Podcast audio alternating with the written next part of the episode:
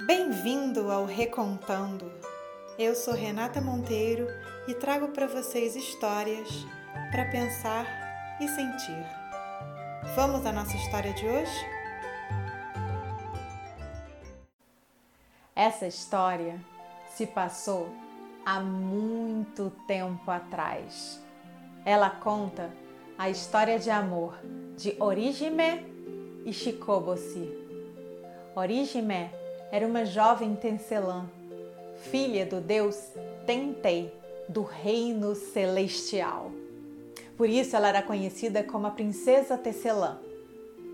Orihime ficava todos os dias no seu tear, tecendo as mais lindas peças. Um dia, da sua janela, ela viu passar um jovem conduzindo um boi. Era Shikoboshi, um príncipe pastor.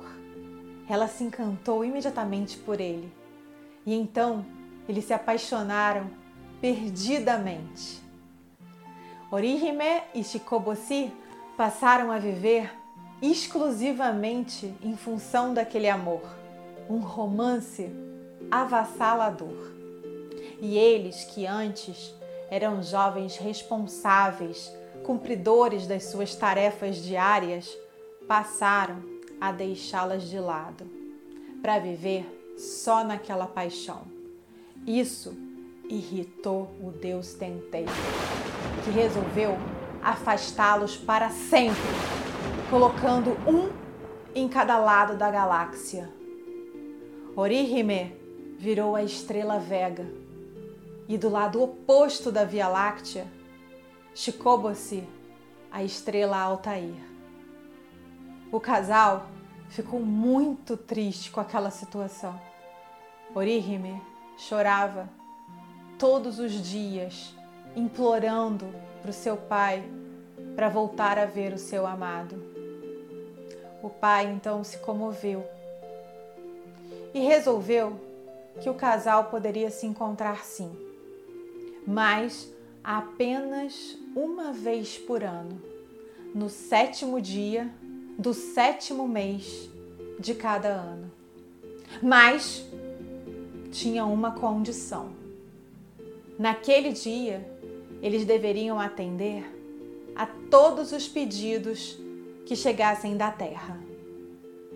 E assim o casal fez. E eles fazem até hoje. E é por isso que é costume do Japão, nesse dia, se escrever um pedido em uma pequena folha de papel colorido e pendurá-la em um galho de bambu, para que a mensagem chegue até o casal e seja atendido. Essa tradição virou uma grande festa popular no Japão, o Tanabata Matsuri, que é comemorado lá e em muitas outras partes do mundo. E você? Já fez o seu pedido?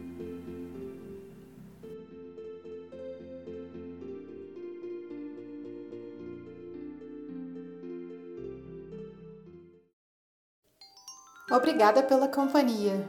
Espero que essa história tenha te trazido boas reflexões e momentos de bem-estar. Te convido a curtir e a assinar esse podcast no seu aplicativo preferido e também recomendá-lo a um amigo que você sinta que possa se beneficiar dele. A gente se vê em nossa próxima história. Até lá!